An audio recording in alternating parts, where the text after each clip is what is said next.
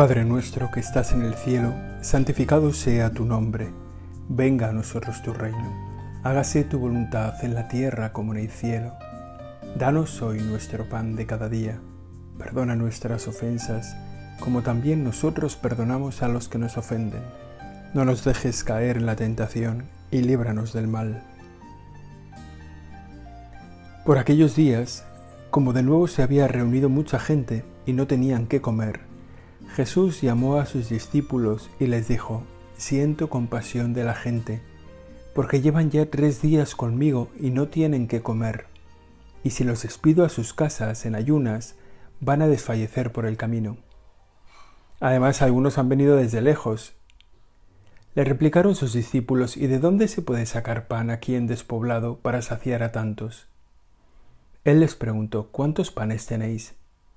Ellos contestaron, siete mandó que la gente se sentara en el suelo y tomando los siete panes dijo la acción de gracias, los partió y los fue dando a sus discípulos para que los sirvieran. Ellos los sirvieron a la gente. Tenían también unos cuantos peces y Jesús pronunció sobre ellos la bendición y mandó que los sirvieran también. La gente comió hasta quedar saciada y de los trozos que sobraron llenaron siete canastas. Eran unos cuatro mil, y los despidió, y enseguida montó en la barca con sus discípulos y se fue a la región de Dalmanuta. Qué bueno es empezar nuestra oración contemplando un pasaje de tu vida, un pasaje de tu vida en el que tanto enseñas, en el que tanto aprenden los que están contigo y cuánto aprendemos todos los que han pasado los siglos, han pasado los años y seguimos acudiendo a tu palabra para seguir aprendiendo de ti, el Maestro, el buen pastor, el que nos enseñas lo que tenemos que hacer y decir en cada momento. Este tendría que ser nuestro camino habitual, acudir a tu palabra, darnos cuenta lo que nos dices, lo que nos pides, ver en tus palabras unas palabras pensadas desde la eternidad para que las escuche yo aquí y ahora. Esta segunda, este segundo milagro, esta segunda multiplicación de los panes y los peces para la gente que el Señor tiene cerca, va dejando en nuestro corazón un pozo de cómo tenemos que hacer las cosas y de lo que el Señor nos quiere enseñar, transmitir. Hay como tres puntos o tres ideas que nos pueden ayudar en nuestra vida cristiana en este Evangelio, que las encontramos bien descritas, bien contadas en este Evangelio. En primer lugar, la misericordia de Dios, que nos cuida en todo y que nos cuida siempre. La misericordia del Señor, que mira a los que tienen cerca, que está dispuesta a llegar a las necesidades también las más ocultas, las de cada uno de nosotros en nuestro corazón. Un segundo punto sobre la mediación de los discípulos, estos aprendices de buen pastor que están ahí junto al Señor, que están intentando aprender cómo hacer las cosas. También nosotros somos hoy, en cierta medida, aprendices de buen pastor. También hay gente que depende de que nosotros hagamos bien las cosas, gente cuya vida cristiana depende de nuestro testimonio, de nuestra entrega, de nuestra generosidad. Un tercer punto, esos siete panes y unos cuantos peces que dice la lectura, que dieron de comer a cuatro mil personas y que dieron origen a siete cestos de restos que podían haber seguido alimentando a más gente todavía. Yo creo que esos tres puntos los podemos contemplar en este Evangelio y nos pueden hacer pensar, Señor, ¿cómo quieres que seamos? ¿Cómo quieres que vivamos nuestra vida cristiana? El Señor no solo se preocupó, sino que quería que los discípulos se conmovieran y participaran de la misión de socorro. Nos podemos hacer a la idea, lo hemos escuchado y leído tantas veces en el Evangelio, seguramente lo hemos meditado. Las multitudes que se congregan allí donde está el Señor, que se concentran con Él, que escuchan su palabra, que ponen a los enfermos para que reciban la bendición, para que el Señor les imponga las manos. multitudes que se olvidan de todo por estar junto al Señor. ¿Cuánto bien nos haría a nosotros esto cuando hacemos tantas veces nuestra oración en realidad preocupados por lo que tenemos que hacer en ese momento, en realidad despistados, a veces programando lo que tenemos por delante en la jornada. A veces la persona que más sabe de nuestro trabajo eres tú, Señor, porque nos pegamos la oración contemplando y pensando lo que tenemos que hacer y le tengo que llamar y le tengo que decir y tengo que apuntar esto. Y muchas veces empezando nuestro trabajo mandando un WhatsApp o todo eso en el tiempo de oración, acabas aburrido de nosotros, de nuestros trabajos, en lugar de descansar en ti, que es para esto nuestro tiempo de oración. Bueno, Señor, tú haces que nosotros, quieres que nosotros, contemplando este Evangelio, nos demos cuenta de esa llamada que nos haces a utilizar tus ojos, a darnos cuenta de tu mirada, de cómo se posa tu mirada en los que nos rodean. La misericordia de Dios, tu misericordia, tu forma de tratar, tu forma de hablar, tu forma de preocuparte de los que están cerca. Siempre tan aleccionadora tu misericordia. El Papa Francisco escribió un libro que yo creo que vale la pena leerlo porque, porque me parece que nos da un punto de vista muy insistente, muy propio del Papa Francisco, muy propio de su pontificado, muy insistente, pero que tenemos que renovar muchas veces. Dice el título, El nombre de Dios es misericordia. Y es verdad, porque ese nombre de Dios, misericordia, es solo para los que quedamos aquí, para los que estamos en la tierra, ¿no? para esta parte del pueblo de Dios que sigue al Señor aquí en la tierra y donde lo contemplamos tantas veces con un corazón solícito, cercano, que nos ayuda, que sale al paso de cada necesidad, de cada momento, de cada obligación, que nos permite como, como darnos cuenta de que está a nuestro lado y no perder nunca esa confianza de que a nuestro lado vive el Señor, a nuestro lado vives tú Jesús, vive tu Padre.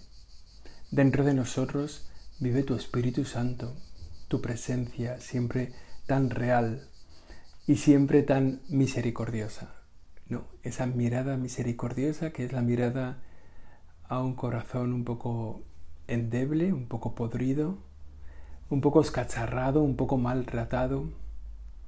Sin embargo, tu mirada a nuestro corazón es siempre tan sanante, que siempre permite como recuperar el ánimo, no hay reproches, no hay castigos, no hay envidias, no hay...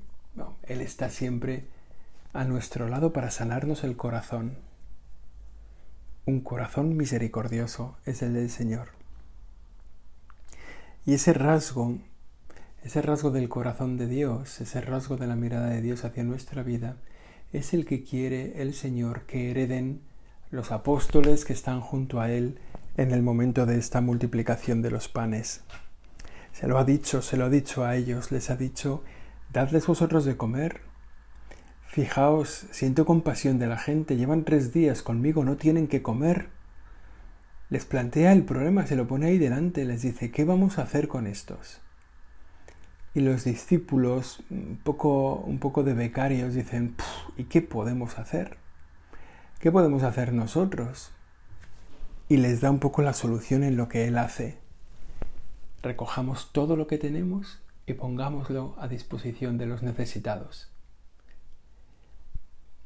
Es como una llamada que nos hace, Señor, a mirar a la gente a nuestro alrededor con tus ojos, descubriendo sus necesidades, sus angustias, sus tristezas, sus soledades, descubriendo los que están cerca que están necesitados de un Dios misericordia y que a lo mejor somos nosotros las manos de la misericordia de Dios para ellos.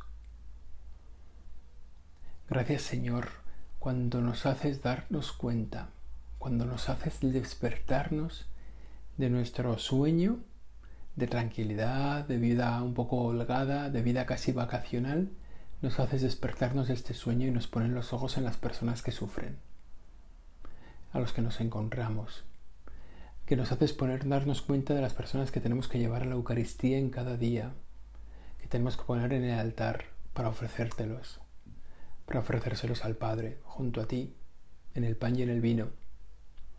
Gracias, Señor, por ponernos, por darnos los ojos tuyos, para que miremos a los demás con misericordia.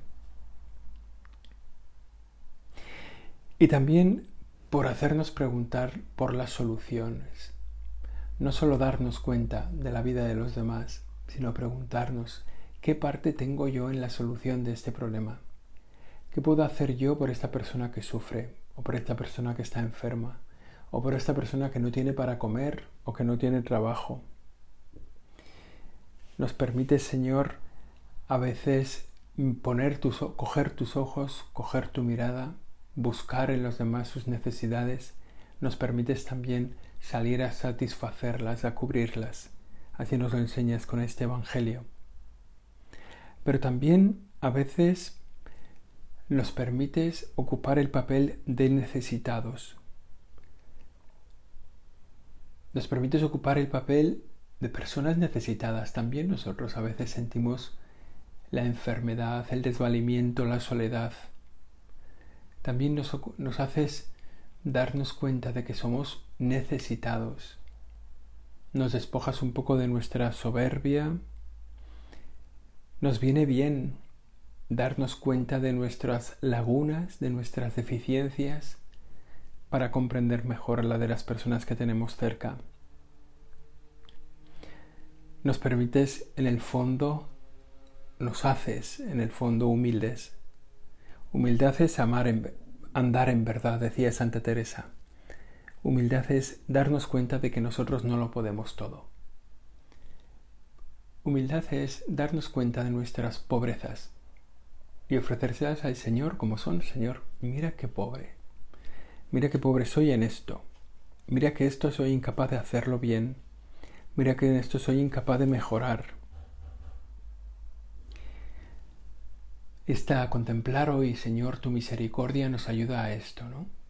Primero a pedir esa misericordia para los que nos rodean, darnos cuenta de las pobrezas que tenemos cerca y que nosotros podemos atender. En segundo lugar, darnos cuenta de nuestras propias pobrezas, de cómo nuestra vida también está necesitada de misericordia, de cómo nuestro andar de puntillas con la cabeza alta cuando nos vamos al altar o cuando vamos a acumular, no está representando la realidad de nuestro corazón, también a veces muy agujereado, también a veces muy escacharrado. Me pregunto, ¿no? ¿Puede uno negarse, Señor, a la ayuda de tu misericordia? ¿Puede haber gente que se niegue a la ayuda de tu misericordia? Pues sí, igual sí. Igual que puede negarse uno a la amistad con Dios, puede uno negarse a la misericordia de Dios. Nos puede pasar, Señor, que, no, que rechacemos tu ayuda, que nos digamos que nosotros solos podemos. Nos puede pasar que la soberbia nos impida acudir a ti con un corazón humilde y necesitado. Señor, te pedimos ahora en este momento que no nos dejes olvidarnos de tu misericordia. Que sea nuestro recurso primero ante cualquier necesidad de nuestra vida. Acudir a tu misericordia, acudir a tu palabra, a tu consuelo, a tu cercanía. Venir aquí a la oración, a estar contigo, acudir a la celebración para escuchar la palabra que nos sana, que nos salva. Que no nos dejemos que no nos olvidemos nunca de tu misericordia, que nunca rechacemos tu ayuda, que nos demos cuenta de la ayuda que nos prestas tantas veces y que nos demos también cuenta del papel que tenemos en la ayuda para los demás. También nosotros somos parte de los que tenemos que ayudar a los demás. Para recibir la ayuda de Dios para darnos cuenta de tu misericordia, Señor, de tu amor, de tu compasión, basta que lo pidamos con fe. En ocasiones Dios la da a quien no la pide. Dios se hace cercano a aquellas personas que no piden nada. Lo hemos visto en este Evangelio con el que hemos empezado este tiempo de oración. Lo vemos en otras veces en el Evangelio. El Señor es el que se compadece, es el que se da cuenta de la necesidad que otro tiene, de la cual el otro a lo mejor se ha dado cuenta, a lo mejor no pero Él está mirando siempre las necesidades de los otros. Los que iban siguiendo al Señor y llevaban tres días siguiéndole, se daban cuenta de que no habían comido, se daban cuenta de que tenían hambre, se daban cuenta de que podían caer desfallecidos antes de volver a sus casas. Pues igual no se daban cuenta. Igual decían, bueno, esto ya veremos cómo lo solucionamos. Sin embargo, el Señor se dio cuenta. Hay veces en el Evangelio en que el Señor satisface necesidades que nosotros no nos hemos dado cuenta. Le ocurrió también a la viuda de la ciudad de Naim, que salía en el cortejo fúnebre para enterrar a su único hijo. Una mujer que se había quedado sola, con lo que suponía ser viuda en el tiempo de Jesús, viuda, abandonada, sin nadie que la sacara adelante y que además perdía a su hijo. Y ante el cortejo fúnebre, la palabra del Señor, la mirada del Señor es la misma, compasión y misericordia. Se conmueve de tal modo que se acerca, detiene el cortejo fúnebre y le dice al joven difunto que se levante, que vuelva a la vida. Y ese joven resucita. Resucita no porque no porque nadie lo pida, no porque la mujer esté pidiendo, ay Señor, que vuelva a la vida, no. Resucita porque es necesario para una mirada compasiva y misericordiosa que ese chaval vuelva a la vida.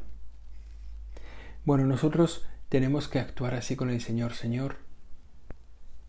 Hazme consciente de mis necesidades, pero de aquellas necesidades de las que no soy consciente, sánalas tú como quieras. Sánalas tú como te dé la gana. Actúa conmigo con la misma libertad con la que les diste de comer a todos estos, con la misma libertad con la que te acercaste a la viuda de Naim, con la misma libertad con la que actuabas en el Evangelio. Sáname, aunque yo no sepa mi enfermedad, aunque yo no la conozca. El Señor siente compasión de la gente, de ti y de mí porque estamos con Él, porque no tenemos que comer, porque si nos manda fuera, lejos de Él, vamos a desfallecer. Esta misericordia de Dios también tiene una enseñanza. Otra enseñanza es, solo en Jesús hay alimento. Solo en ti, Señor, hay descanso. Para los que te siguen, aunque no te conozcan, Solo en ti está todo lo que necesitamos, para todos, para los lejanos y para los cercanos, para los arribistas que se acercan sencillamente porque saben que ahí habrá beneficio, podrán sacar tajada, o para los que vienen a tu lado oyendo tu mensaje y cambiando su corazón desde hace años, para la gente de tu pueblo, o para la gente de cualquier pueblo, de cualquier tiempo, también para los de hoy.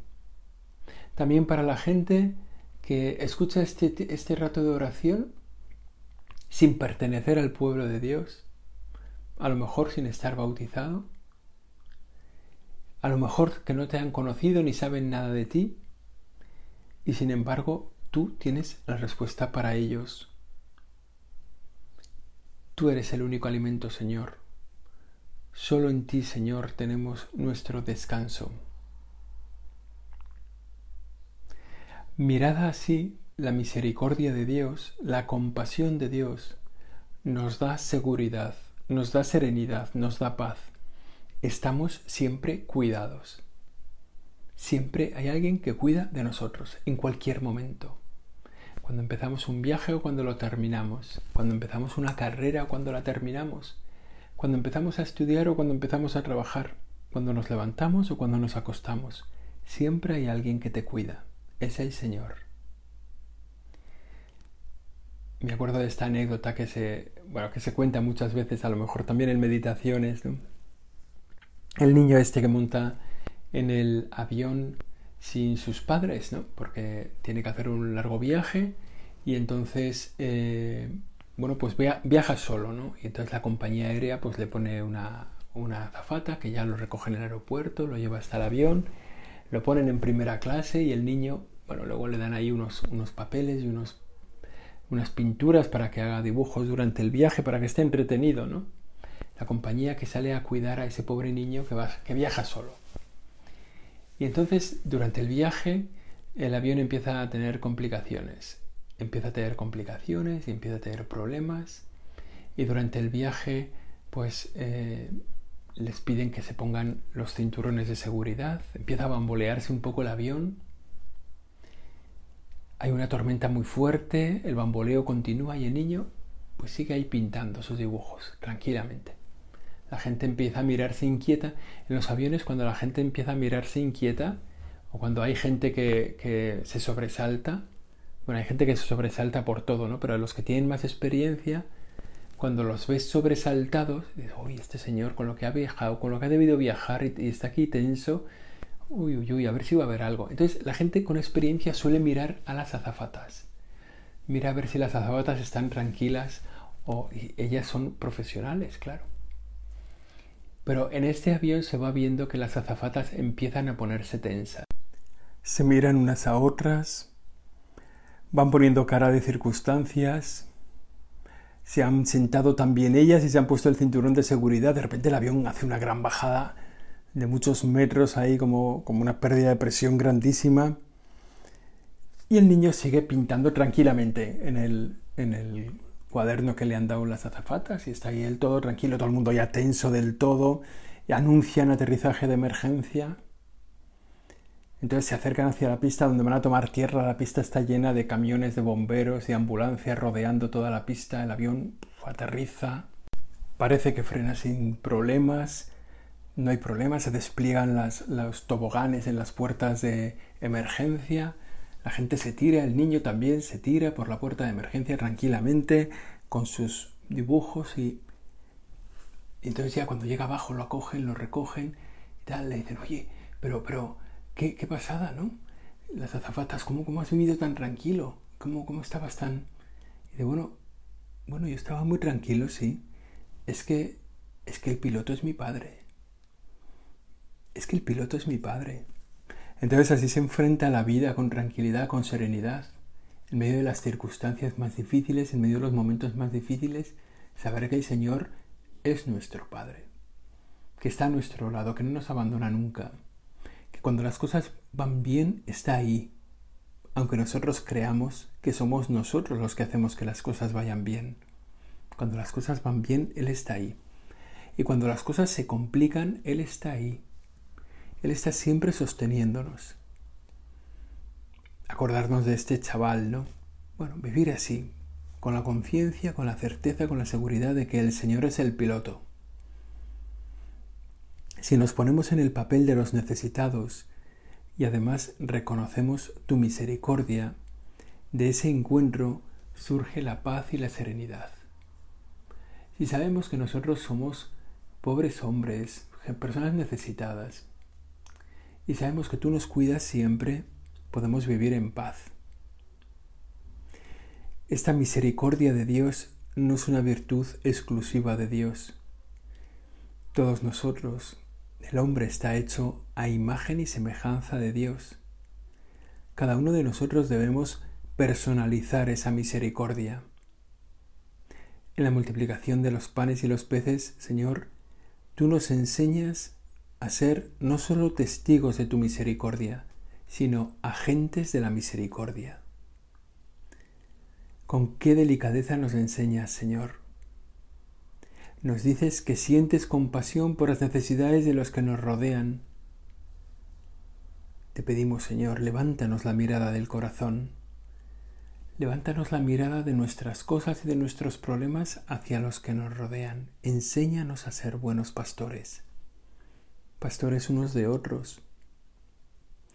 Después de enseñarnos a mirar nos, nos involucras pidiendo que te demos lo que tenemos. Eso está bien. Nos pides que te ayudemos a sacar adelante la misericordia, tu presencia misericordiosa con este mundo. Nos pides que nos involucremos poniendo lo que tenemos.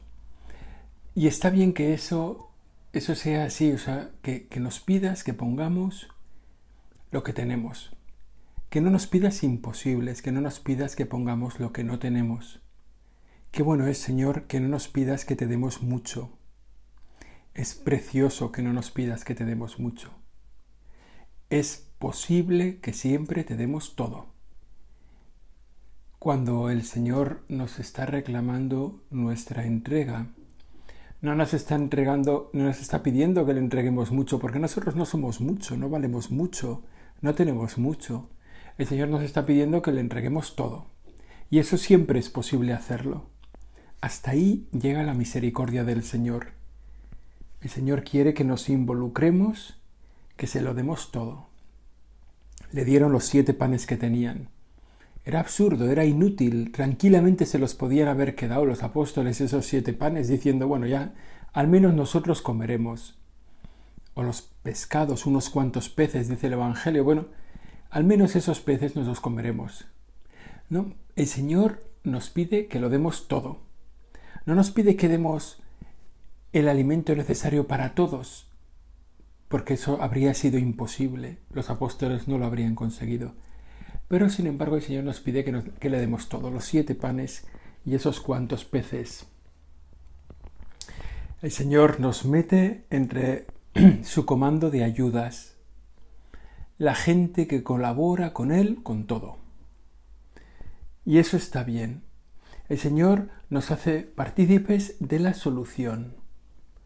El Señor no es de los que ven en nosotros un problema, sino de los que ven en nosotros una solución. Y lo mismo a la inversa. También nosotros somos de los que vemos en el Señor no el problema, sino la solución. Así tiene que ser en cada momento de mi vida. ¿Cuál es la solución a esto? El Señor. ¿Cuál es la solución a esto? Vivir como el Señor quiere que vivamos. ¿Cuál es la solución a esta mirada? poner los ojos con los que mira Dios. Bueno, el Señor nos hace parte de la solución. El Señor nos pide que lo demos todo y con eso nos hace de los suyos. Haz, Señor, que me olvide siempre de mí, que me acerque a los que sufren contigo, que me sienta parte de la solución, que no empeore la vida de los que me rodean, sino que la haga mejor, este darnos cuenta, este segundo punto de darnos cuenta de la mediación de los discípulos, aprendices de buen pastor, que es también nuestra vida en la tierra. Ser mediación de la salvación de Dios. Ser parte de la solución. Que sientan con nuestra compañía, con nuestra presencia, que sientan la compañía y la presencia del buen pastor. Por eso tenemos que hacer ese esfuerzo de ser buenos pastores de asociarnos al buen pastor, de estar junto a él. Y el tercer punto de esta meditación, brevemente, darnos cuenta, tomar conciencia de la magnificencia de Dios. Él te pide todo y completa lo que falta. Él te pide que tú lo pongas todo y Él pone todo lo demás. Da igual cuánto sea ese todo lo demás de siete panes que podrían haber dado de comer pues a quince o a veinte o a treinta, hasta los cuatro mil que faltaban por comer, eso lo puso el Señor. Y el Señor hace su, presencia, lo multiplica todo. Multiplica la alegría, multiplica la paz, multiplica la serenidad, su presencia multiplica sus alimentos hasta que sobran siete cestos. No es un poquito lo que sobra, lo que sobran son siete cestos para dar de comer a otros cientos, ¿no? Vamos a pedir al Señor agradecer siempre su magnificencia. Esto nos enseña también este Evangelio. Señor, darnos cuenta de tu misericordia y hacerla nuestra.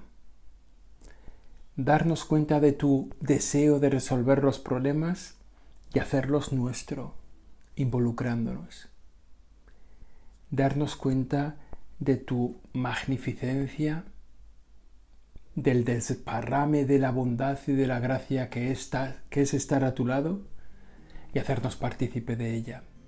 Porque tú, Señor, nos pides todo y, lo y pones lo que falta.